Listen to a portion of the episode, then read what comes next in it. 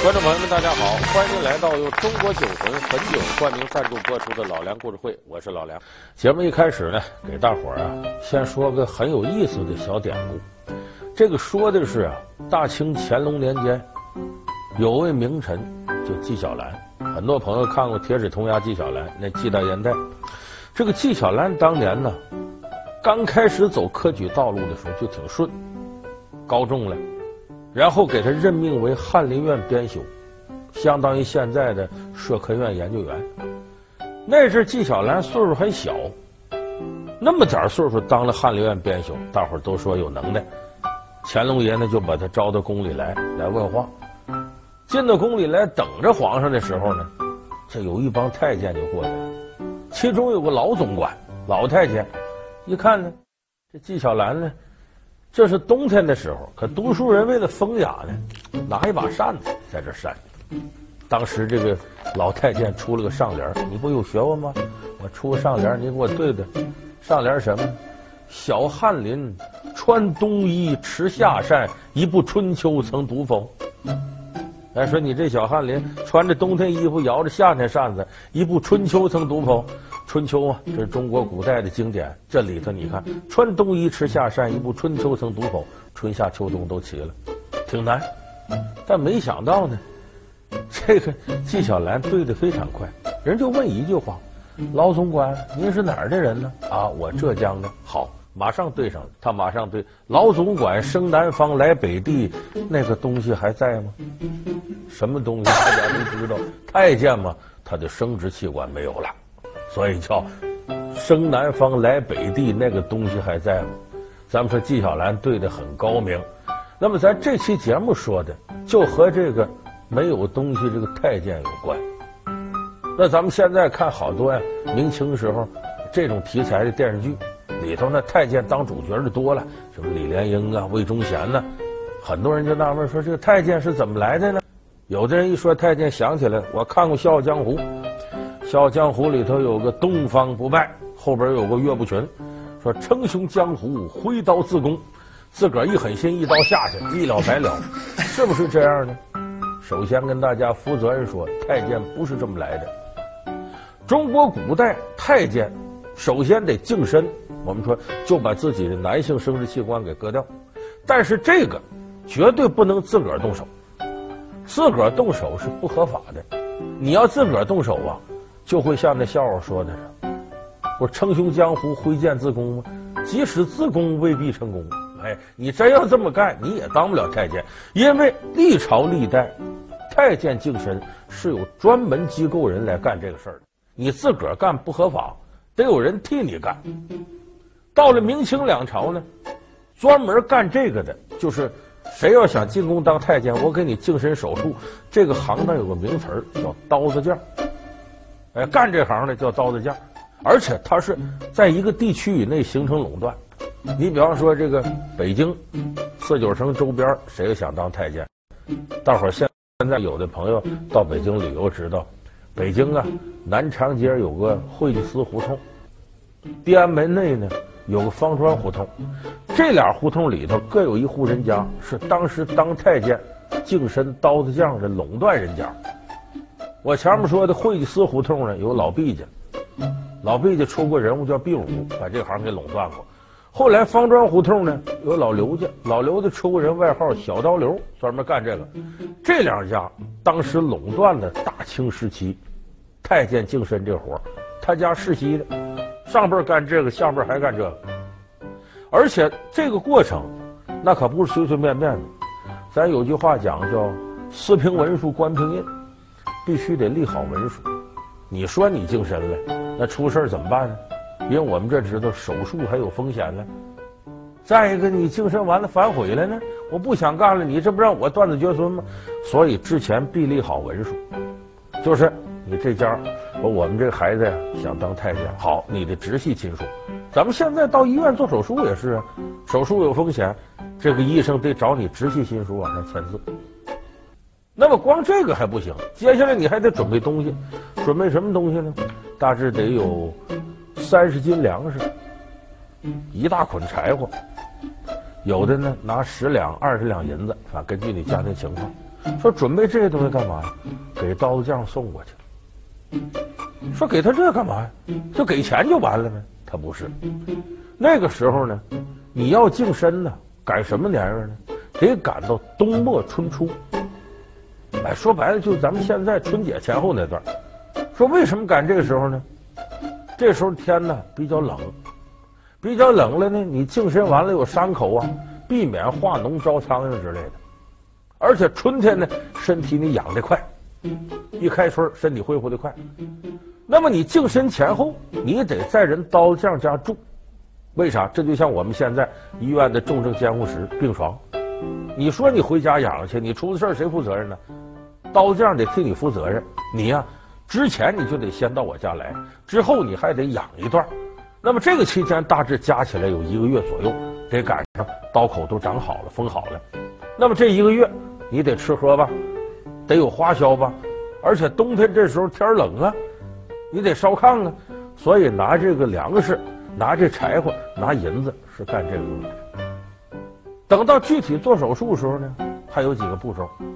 你要净身了，之前三四天就得送到刀子匠家，给你搁到个小黑屋里头，也见不着阳光。为啥？就是让你整个这人处于一种麻痹状态当中，别那么敏感。因为那会儿动手术，那麻药没什么替代品，有时候就是肝往下生割，得给你捆到那儿，所以先让你这整个意志浑浑沌沌的。然后呢，不能吃东西，每天少喝点水。干嘛呢？这个咱们医学术语叫灌肠。就让你肠胃里干干净净的，这有什么粪便之类的，你到时候真手术的时候弄得大小便失禁，感染刀口，所以他把这些一切都想到了。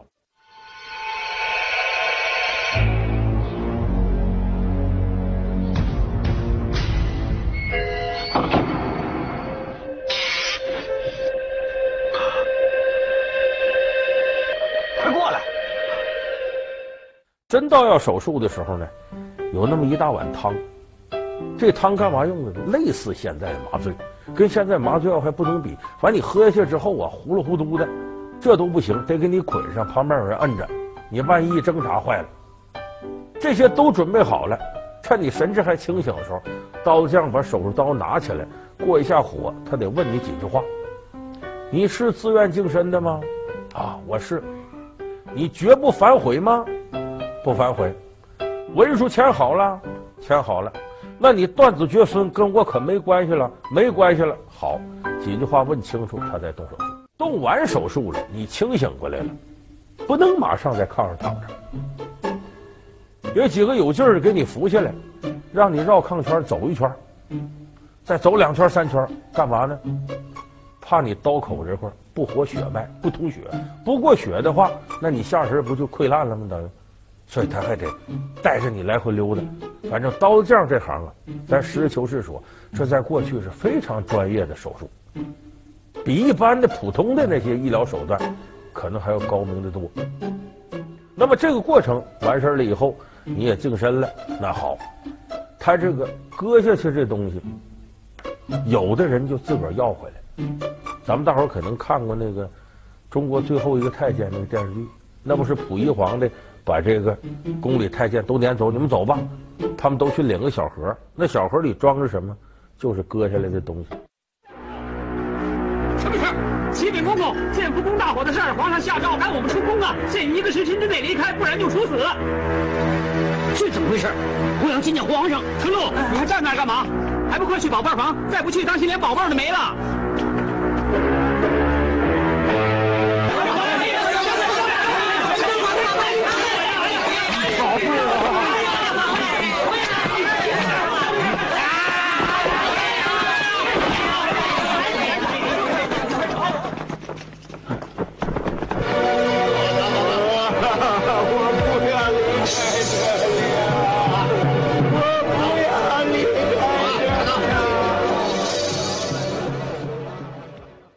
有的是他们自个儿带着，也有的呢不要了。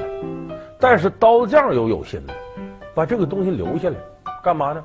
切下来以后呢，扔到石灰里头，把血水吸干，然后搁个小红布包袱，把这包上系上，挂哪儿呢？挂到刀匠家厢房的房梁上。注意，不是正房啊，正房它也嫌脏。他的厢房的房梁上，为什么搁红布呢？讨口彩叫红布高升。他这就赌了，你万一呢？你哪天当太监进宫里红起来了，像李莲英那样、安德海那样的，哎，你有了钱了，有势力了，你得来找我来。说这玩意儿割完了就不要了，不行。过去人讲呢，你死时候得得全尸，你在菜市口砍头那个，都得找哪个胆儿大皮匠把脑袋跟身子缝一块下葬，得得全尸。你这个你下头没这一块，你也不是全尸。所以太监凡是得好的，我这得全尸，我才能进祖坟。所以死之前都得把这东西预备好了，跟身体对接到一块儿，下到坟地里边。所以你看这一套程序下来，有人说这太监当成了早着呢，这仅仅是一个入门。你就刚开始说我可以当太监了，净身净完了，有人给你干着活了，完事儿了。但距离当真正太监还老远，为啥？不是谁都能，他往往靠推荐。你比方说李莲英进里头当太监了，他推荐的人。这不有信任感吗？再一个，等于他是担保人呢。你像北京周边的，原来是周边地方人当太监，后来往远了扩了，到乡村河北一带多。李莲英他老家，包括魏忠贤，魏忠贤老家河北肃宁的那个地方就出了不少太监，有人给引荐，所以这一行慢慢的就形成了产业链。什么产业链呢？就我刚才说，从引荐到进宫这一条龙，包括进里头不得检查吗？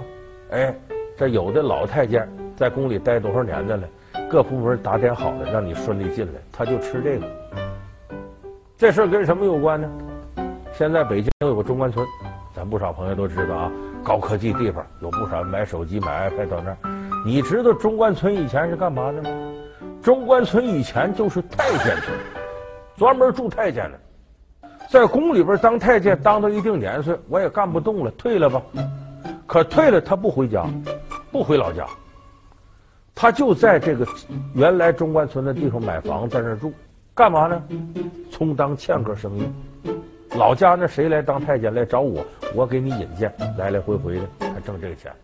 所以后来退休的太监在那儿住的特别多了，那个地方就叫中关村。哪个官呢？官员的官，中官是中国古代对太监的另一种叫法。所以中关村，中关村就是太监住的地方。后来建国以后一琢磨，叫这名不好听，你这地方还要发展高科技呢，一帮太监哪行呢？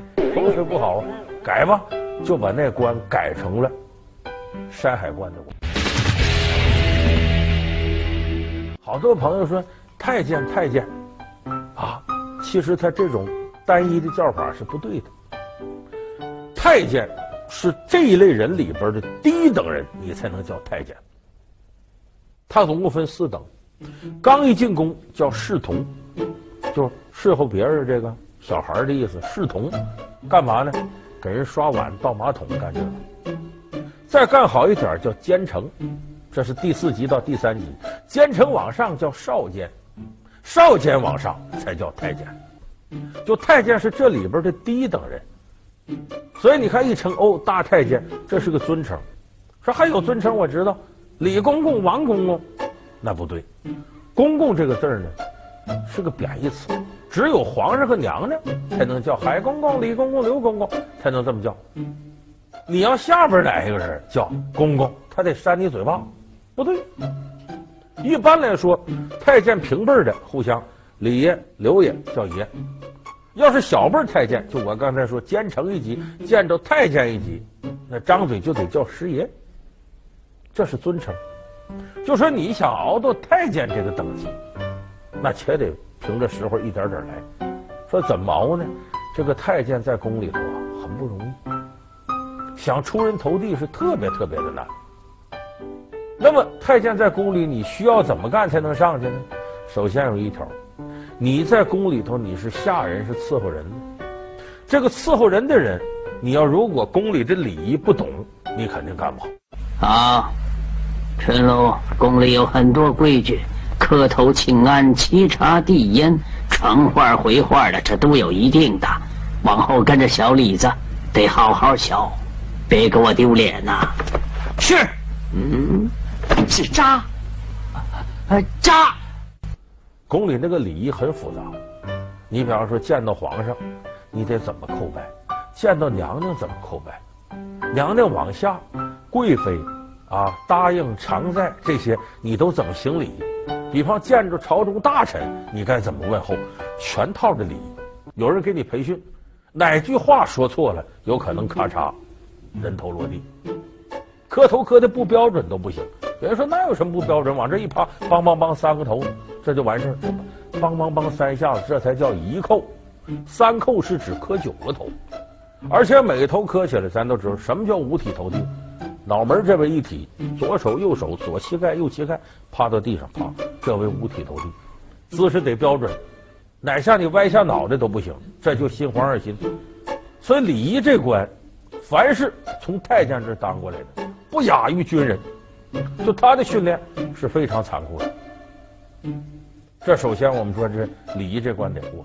第二个，你想往上上去，你光规规矩矩的一辈子你也没出息，你还得听话，而且还得敢于牺牲玩命。大清有位安德海大太监得慈禧宠幸，后来飞扬跋扈。他为什么得慈禧宠幸？敢玩命。咱们都知道，咸丰皇帝死了，同治皇帝还小。那阵慈禧心里头也不托底，因为咸丰皇帝呢，一方面为遏制后党，对于慈禧不放心；另一方面又要遏制王公大臣，对鬼子六恭亲王奕欣也不放心，所以他把呢朝廷的大政自己死后托付给顾命八大臣，哎，端方啊，肃顺呢，肃顺，奴才在。你把八个头进来。是。这里面是朕的一道谕旨。皇后慈爱仁和，今后大家要帮助她，不容任何人对她不敬。倘有人对她不敬的，凭此谕旨，立刻予以制裁，知道吗？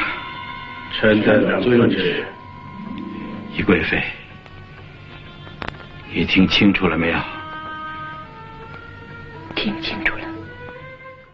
咱们有朋友了解那段历史，那么当时慈禧就觉得再这么下去，自己早晚被八大臣给拿下，所以他不能坐以待毙。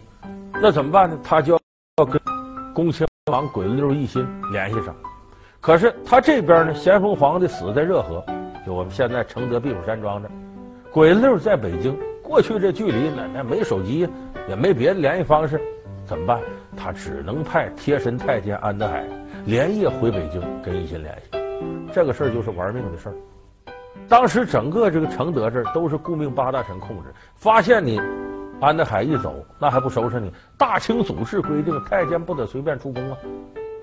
万一到了北京，鬼子六再不同意跟你谋反，不同意收拾八大臣，他再咔嚓一刀，安德海性命不保。所以安德海是玩了命的干这个事儿，所以他才能有后来那么大的权力。当然他自个儿飞扬跋扈，最后出宫在山东被巡抚丁宝楨给杀了。所以这个听话玩命，这是太监必须要做到的。再有一点，你说有大事时候听话玩命。太平皇帝没事的时候你怎么办？那你就得会溜须、会快马、会投其所好。皇上也是如此，喜欢身边的人对他恭敬点啊，知道他喜欢什么陪他玩儿。光有这些还不行，你还得琢磨宫里谁会得势，你先提早靠上谁。那现在有句话说嘛，三十岁以前你得跟对人，三十岁以后你得干对事儿。这话搁在太监身上一样好使，你得站队站对了。你要站错了，那坏了，不行了。你咱就说魏忠贤吧，他怎么站队呢？是万历年间，一直到太昌皇帝朱常洛这时候，立太子，就后来的明神宗天启皇帝。那会儿魏忠贤就琢磨，怎么能跟太子靠着近乎呢？才能飞黄腾达呢？他一看找谁？找太子的奶妈嘛，就打小把太子喂大的。他奶妈是个宫女，哎，这个人姓客人的客。也有念且的，也有念客的，咱姑且叫客映月这宫女儿，哎，是太子的奶妈，魏忠贤为跟套近乎，天天给他嘘寒问暖呢，给他打饭呢、打水呀、向他发动爱情攻势。哎，你说这你是胡扯了吧？太监怎么还有爱情呢？哎，你可别小瞧这个，魏忠贤和这个柯英月两个人，真就是最后搭对子了，俩人好上了。这个好在皇宫里头单有一种说法，管这个叫对食，也有叫菜户。菜户跟对食还不完全一样，菜户是指什么呢？宫女和宫女之间，有人说这不同性恋吗？跟那不太一样。宫女和宫女间好，就跟夫妻一样为菜户。太监跟宫女好叫对食，也包括宫女宫女好，也可以叫对食，范围很广泛。你看历朝历代，有的人就都往歪了想，说你看慈禧太后怎么那么宠着李莲英呢？是不是他俩有一腿啊？是不是李莲英不是真太监呢？是假太监呢？这个事儿我估计不少人听野史传闻里都有。